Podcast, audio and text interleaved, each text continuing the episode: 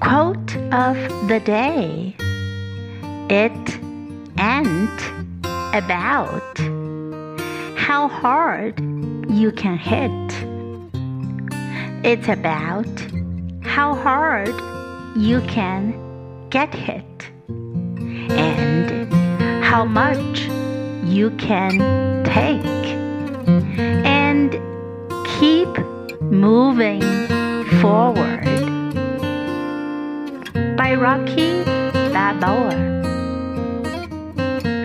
It ain't about how hard it can hit, it's about how hard it can get hit and how much you can take and keep moving forward.